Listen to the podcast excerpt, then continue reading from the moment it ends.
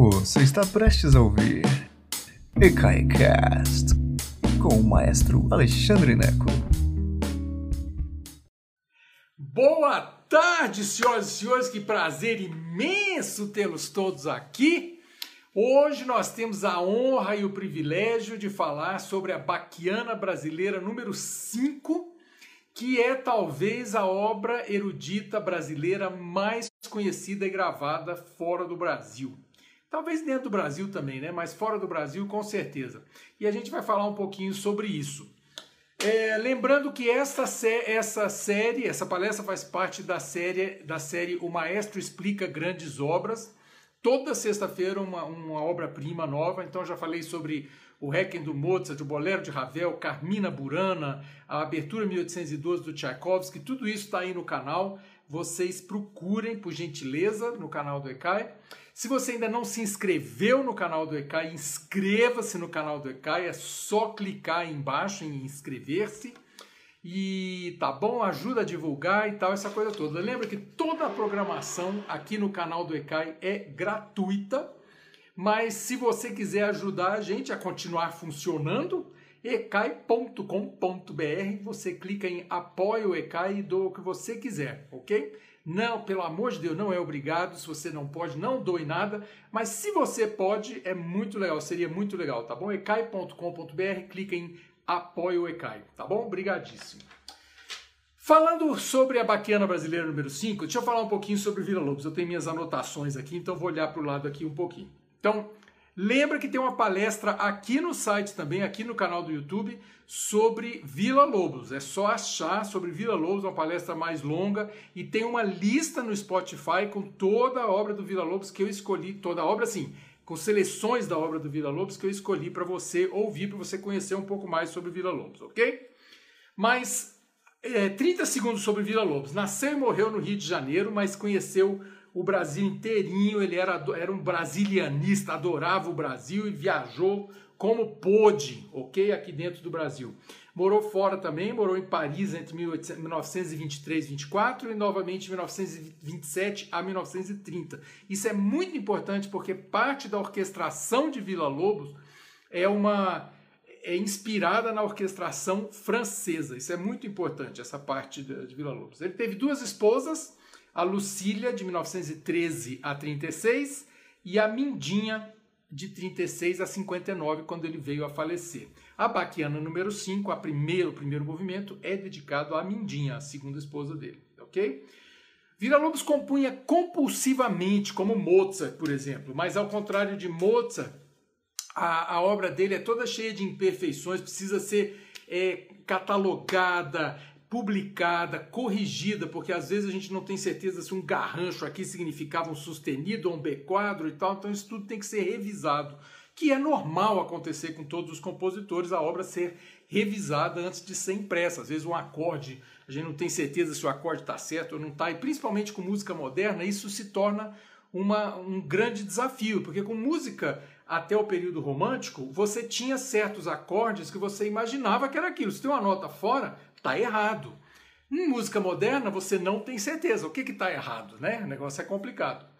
É, a música de Vila Lobos permanece ignorada pelo público brasileiro. Isso é um dos grandes desastres da nossa civilização brasileira. Assim, o Brasil não tem a menor ideia do que é Vila Lobos, não, não, não sabe do tesouro que é esse compositor. E parte disso também vem do, do, do fato de que as gravações que nós temos disponíveis não são sempre as melhores gravações. Eu falo, eu sempre falo isso. Quando você pensa, por exemplo, a nona sinfonia do Beethoven, quantas gravações foram feitas da nona sinfonia do Beethoven? Aí você pensa, na obra do Vila Lobos, a Baquiana número 5 foi muito gravada. Tirando isso, as outras baquianas, as sinfonias, os choros, eles não foram tão gravados quanto as outras, quanto os grandes compositores eruditos. Então você não tem grandes gravações para comparar. Existem algumas, mas são poucas, ok? Especificamente agora entrando nas baquianas brasileiras, ok? O que, que são as baquianas? São nove composições diferentes, cada uma delas tem alguns movimentos, uma tem, eh, tem dois movimentos, três, quatro, cinco movimentos, ok? é uma mistura do, da música brasileira, especialmente de, de origem caipira, ok? Mas caipira folclórica e popular brasileira misturada com o estilo de composição de Bach, Johann Sebastian Bach. Por isso, Bachiana brasileira. Vila Lobos adorava Bach, estudava Bach, principalmente as, as ah, progressões harmônicas de Bach. Vila Lobos faz algumas sequências que sugerem essas, essas, essas progressões, ok? É, as baquianas, as nove baquianas foram escritas entre 1930 e 1945, que coincide com a presença de Getúlio Vargas na cadeira do presidente da República, então de 30 a 45. A única exceção é o segundo movimento da Baquiana número 5, que foi escrito em 1947. Daqui a pouco a gente fala sobre isso. Por último, como toda obra do Vila Lobos, as Baquianas é, têm uma, uma irreverência formal muito grande. O Vila Lobos é muito divertido porque ele, ele era um pavão brasileiro e ele dizia assim: vocês querem entender o Brasil, vocês estudem a minha obra. Então ele colocava títulos em português. Ele não se, ele, as instruções na partitura são em português. Inclusive ele faz brincadeiras às vezes ele usava o português é, sugerido pelo Manuel Bandeira e os brasilianistas. Então, dança, por exemplo, ele não escrevia com C cedilha, escrevia com S. Algumas brincadeiras assim. Mas o que é mais importante é isso. Ele não queria. É, é, não fazia concessão. O português era o idioma do, é o idioma do Brasil, então ele vai usar português nas partituras. É fantástico isso. Quando eu morei nos Estados Unidos durante 15 anos, eu não sei quantas sopranos eu ajudei a, a é, decifrar a fonética né, do, do idioma português para o canto. Porque uma coisa é o que está escrito. O português, quando eles vão cantar, eles acham que é como o italiano. Tarde uma nuvem rosa lenta e transparente. E eu vou dizer tarde. Eu falo, como tarde, né? Pois é. Então eu ensinei várias sopranos e é muito divertido. E isso do, do Vila Lobos obrigar os estrangeiros a falar em português brasileiro é maravilhoso, porque toda vez que o cantor vai cantar uma peça é, estrangeira, por exemplo, eu cantei, não devia ter cantado, mas cantei a área do Lensky na ópera, da ópera Eugênio Onegin em russo. Eu não falo russo, nem sei o que significa, mas eu tive um tutor de russo, um amigo meu que era russo, que eu que ele me ajudou na pronúncia, na fonética. Me traduziu para mim e traduziu para eu, na hora que cantar, não passar vergonha. Então, eu sei falar o russo daquela área. Minhas amigas americanas eh, e as profissionais que eu ajudei eh, falam o português da baquiana e só, né? Isso é normal. Mas é muito legal que Vila Lobos tenha forçado os estrangeiros a fazerem isso. Então, você tem várias gravações de Kathleen Battle, Kiritekanawa, e uh, todo esse povo falando português. Ó, oh, muito legal do, do, do, do Vila Lobos. Bom, sobre as baquianas, sobre a número 5 especificamente. Cada uma das baquianas, de 1 a 9, cada uma tem uma orquestração diferente. A número 1 é para orquestra de violoncelo, são oito violoncelos, e a baquiana número 5 também para orquestra de violoncelo, é, oito violoncelos e uma soprano. Aí você pensa assim, gente, onde é que você encontra oito violoncelos? Que louco, Vila Lobos. Não é louco não, gente, é muito esperto. Porque geralmente uma orquestra sinfônica de primeira categoria tem oito violoncelos, oito, dez, ok, violoncelos. Então você e são músicos que, tão, que tocam sempre, tocam diariamente. A Orquestra Sinfônica do Teatro Nacional de Brasília, acho que são oito violoncelos, não tenho certeza mas eu tenho certeza que pelo menos oito tem, porque eles já apresentaram recentemente a Baquiana número 1 um, no espetáculo maravilhoso. E é isso, são colegas de naipe que trabalham todo dia junto e, e... Então, assim, é, é brilhante. E lembrando que Vila Lobos era violoncelista. Então, assim, ele escrevia no idioma do violoncelo muito bem. Então, isso é muito legal. Então, a baquena número 1 um e a número 5 são para oito violoncelos. E a número 5, além do violoncelo, dos oito violoncelos, evidentemente, é, tem o soprano, né? É, ele escreveu dois movimentos, é, e, separados por, vários, por vários anos. Deixa eu saber aqui, deixa eu ver na minha, nas minhas... É, a área que, que a, a, cantilena, né, que é o primeiro movimento, ele compôs em 1830, é, 1900, gente, desculpa, entre 1930, finalzinho de 38 para 39. E a segundo movimento, a dança, que ele chama de martelo, é, ele escreveu em 1947, ok? Então, o que, que acontece? O que, que é especial no primeiro movimento que se tornou a peça brasileira, o movimento brasileiro mais conhecido no exterior, mais gravado também, com toda certeza? É, o que é divertido aqui é a sequência harmônica que Vila Lobos consegue uma coisa impressionante. É, é lindíssima, a melodia é maravilhosa, é um vocalize, como a gente chama. O que, que é vocalize? Quando você canta sem palavras. Né? Então, você tem é, vocalizes famosos. Você tem o vocalize do Rachmaninoff. É,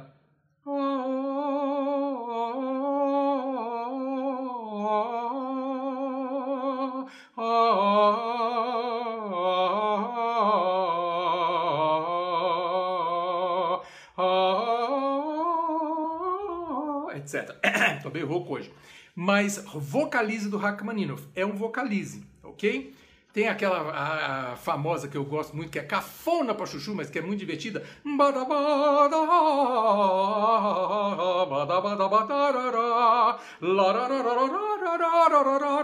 Concerto para uma voz, cafona pra chuchu, maravilhoso. É um vocalize também, embora tenha badabadabá, ok?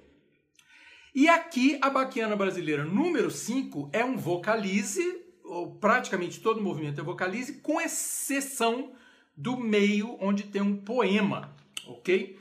E é muito interessante o poema porque o poema ah, com letra de Ruth Correia, inclusive tem uma confusão, vocês podem procurar, mas houve uma confusão de direito autoral. Tem uma outra letra que, que Vila Lobos uh, não obteve autorização do, do, do, do, do escritor e aí mudou a letra, então a letra que ficou foi da Ruth Correia.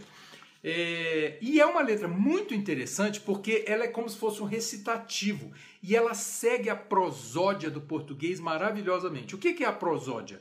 É é, é o, o tempo musical da, do, das sílabas, da, da, você colocar o acento correto nas sílabas corretas.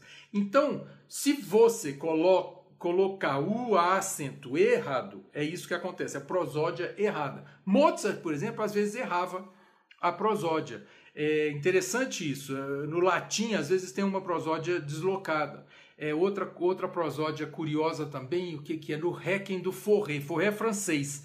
Então, é, em alguns lugares, lembra que o francês tem sempre o, o, final, o francês gosta de palavras oxítonas, né? Terminada tudo no final. Então é, é bonjour, ça va, é tudo assim. Então quando, quando vai falar a, a, o final, então assim, agnus dei, por exemplo, em vez de agnus dei, em latim agnus dei, e é engraçado isso. Então, a prosódia de Vila Lobos é espetacular, é maravilhosa. Então o poema de Ruth Correia diz o seguinte: Tarde uma nuvem rósea lenta e transparente sobre o espaço sonhadora e bela.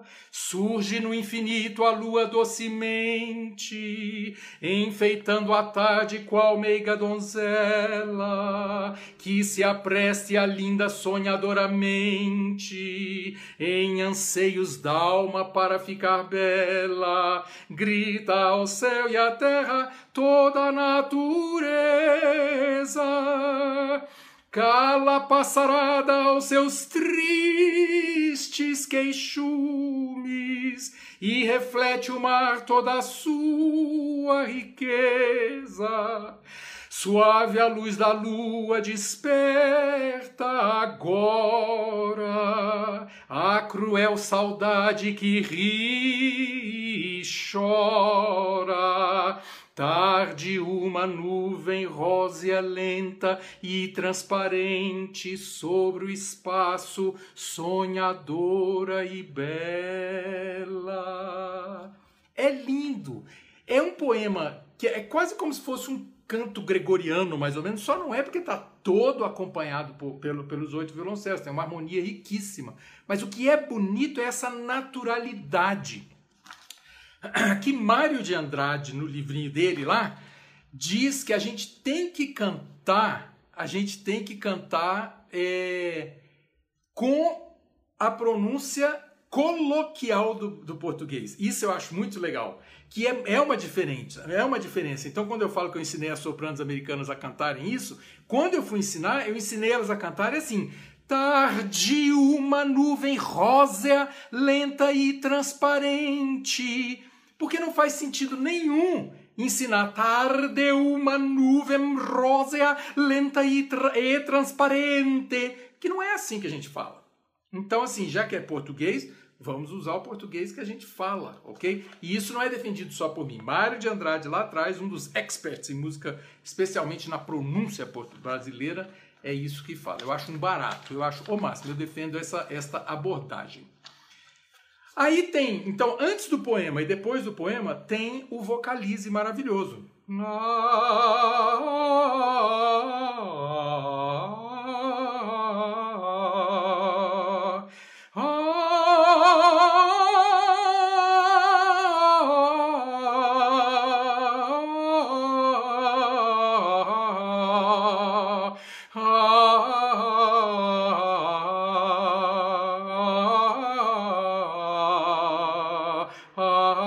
Etc, etc, etc. É lindo, lindo, lindo, linda, a cor mais linda do mundo.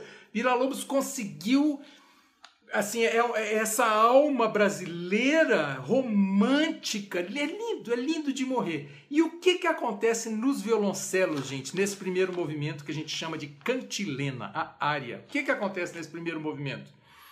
Os violoncelos têm todo o ritmo. É lindo de morrer, são oito. Então ele consegue com pizzicato, lembra? Pum, pum, pum. Pizzicato é beliscado. Você toca, você pode tocar o violoncelo com o arco, qualquer instrumento de corda, né? Com o arco, que é né, o arco que faz um friccionado, ou com pizzicato. Plu, plu, plu. Vila Lobos combina essas duas técnicas e com o pizzicato ele faz o ritmo, que é o ritmo totalmente brasileiro, daí baquiana brasileira. Você poderia devagarinho imaginar um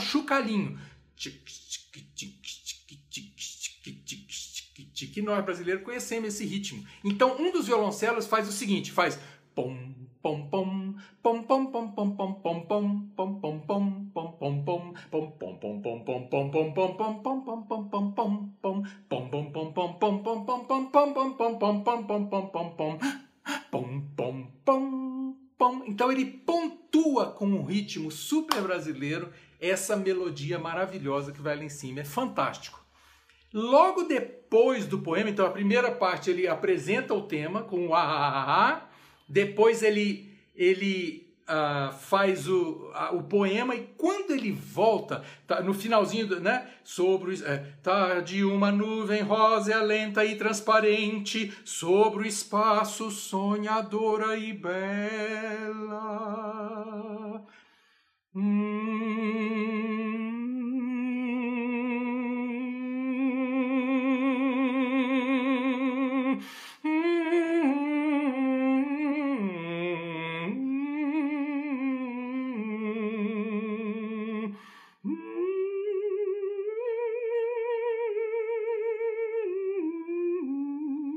ele pede boca chiusa. Boca chiusa em italiano é boca fechada, que é exatamente assim. O que é fantástico do Boca Chiusa é, é que assim algumas cantoras vão se sentir uh, é, tentadas, ao invés de fazer Boca Chiusa, fazer com U.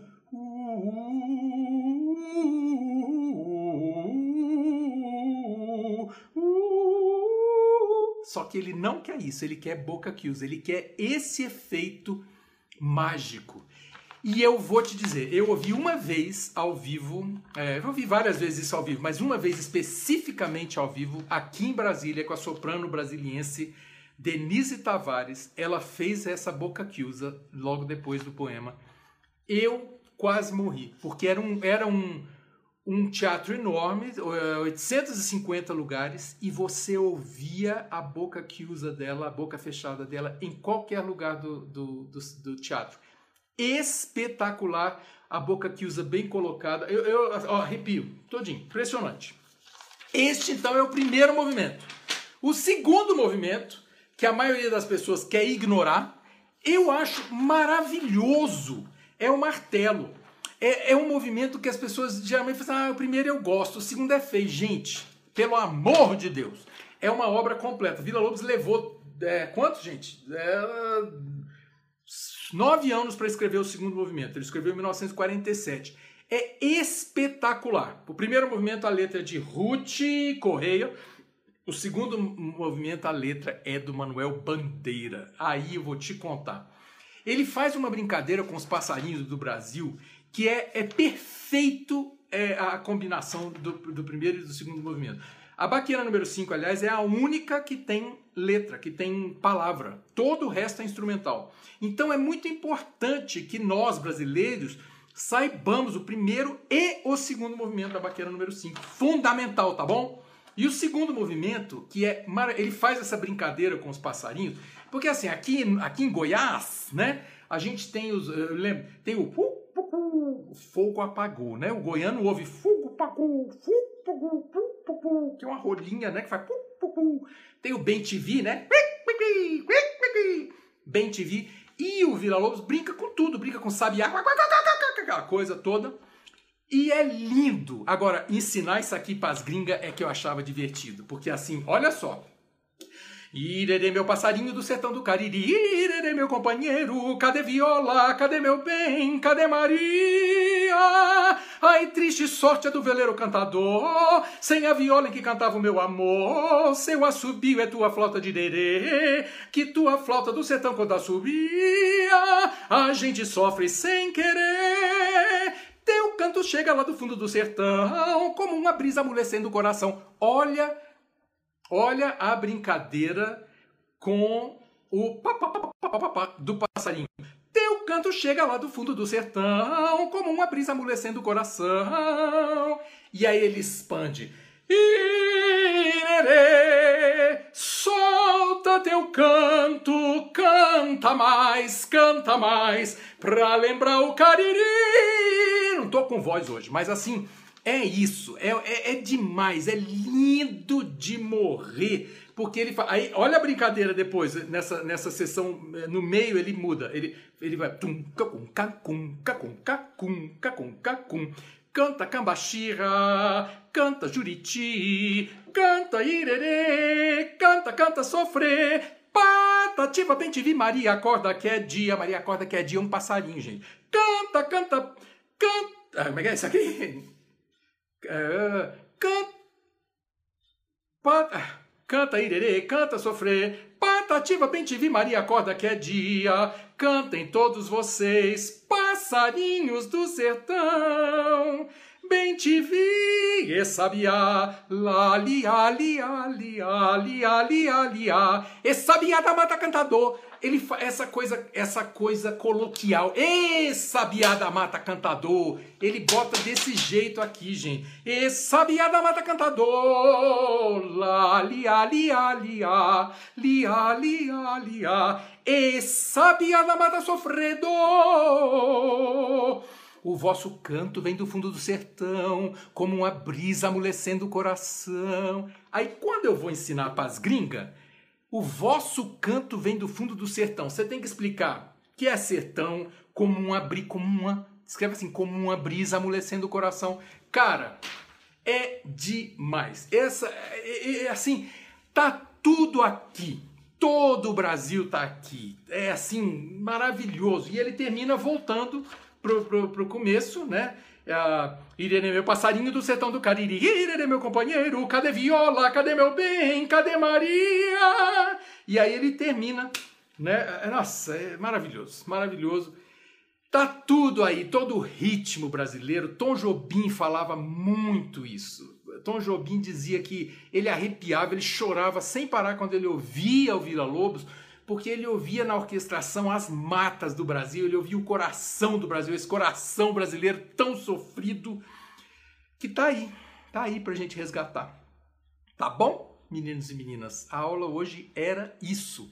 Não deixem de explorar essa música, vão ouvir os dois movimentos, não tá na, no, no Spotify porque vocês acham um monte de versões. Procurem várias versões. Procurem com soprano brasileira, procurem com soprano estrangeira. Tenta ouvir a diferença. É isso, o dever de casa hoje é esse, para vocês se divertirem, tá bom? E não deixem de explorar as outras peças dessa série. O Maestro explica grandes obras. Já fiz Bolero de Ravel, 1812 do Tchaikovsky, Carmina Burano, Requiem do Mozart, a Sinfonia Fantástica do Berlioz, um monte de coisa. E toda sexta-feira uma aula nova aqui para vocês, tá bom? Um beijo enorme, muito obrigado, boa semana e a, bom final de semana e a gente se vê na semana que vem com muitas novidades, tá bom? Beijo enorme para vocês, brigadíssimo. Obrigado por nos escutar. Agora, seja sempre o primeiro a saber da programação. Assine nossa newsletter em ecai.com.br.